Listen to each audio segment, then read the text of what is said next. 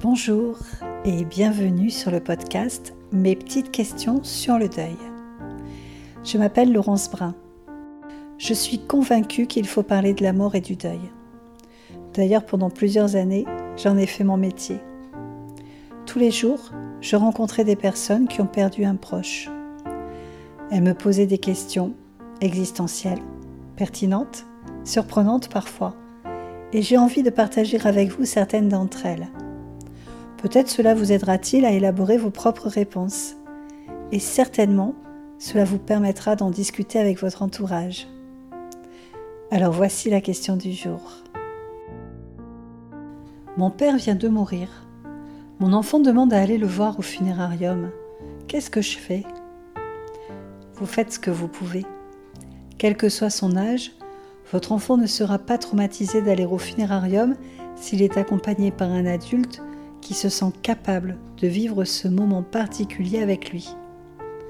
Pour un enfant, voir le défunt, c'est appréhender la réalité de la mort, c'est se rendre vraiment compte de ce qui arrive.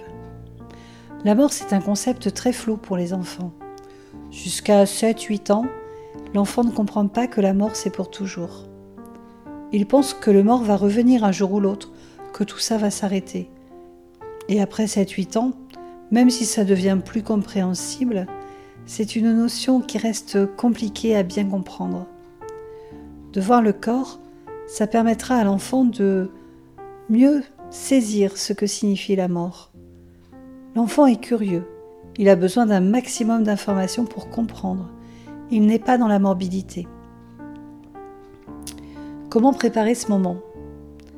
D'abord demandez-lui pourquoi il veut aller le voir et écoutez attentivement sa réponse. Demandez-lui aussi comment il imagine que ça va être.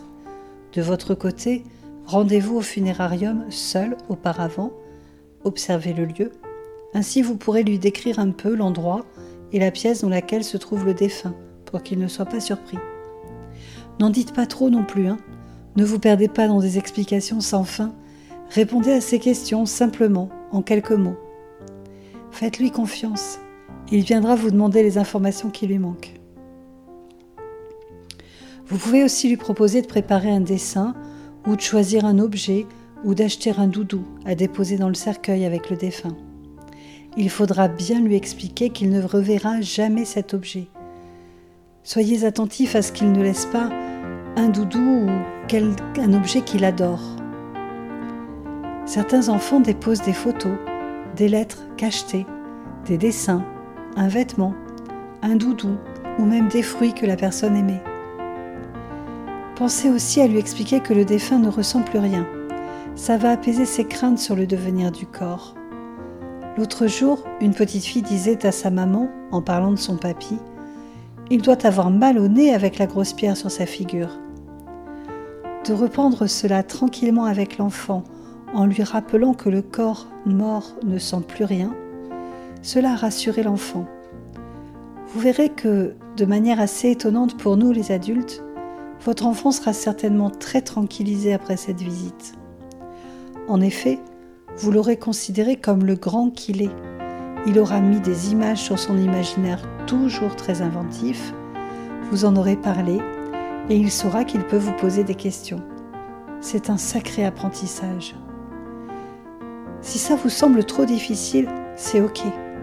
Vous pouvez essayer de lui demander pourquoi il voudrait y aller et en profiter pour répondre à ses questions. Vous pouvez aussi lui expliquer que ça vous est difficile de l'emmener là-bas, que c'est trop dur pour vous. Il comprendra. Vous pouvez aussi voir si, dans votre entourage, quelqu'un se sentirait capable de l'accompagner. N'écoutez pas les autres, écoutez-vous, écoutez votre instinct et écoutez votre enfant. Faites-vous confiance. Voilà, mes petites questions, c'est fini pour aujourd'hui mais elles reviennent bientôt. Je vous remercie pour votre écoute attentive. Si vous avez aimé ce podcast, vous pouvez vous y abonner, le noter, le partager pour m'aider à le faire connaître. Je vous invite à me retrouver sur Instagram, sur Facebook ou sur mon site Endeuillé. Vous trouverez l'adresse dans la description ci-dessous, ainsi que le mail si vous voulez m'envoyer vos questions ou vos commentaires. Et surtout, continuez à écouter et à parler de la mort autour de vous. À bientôt!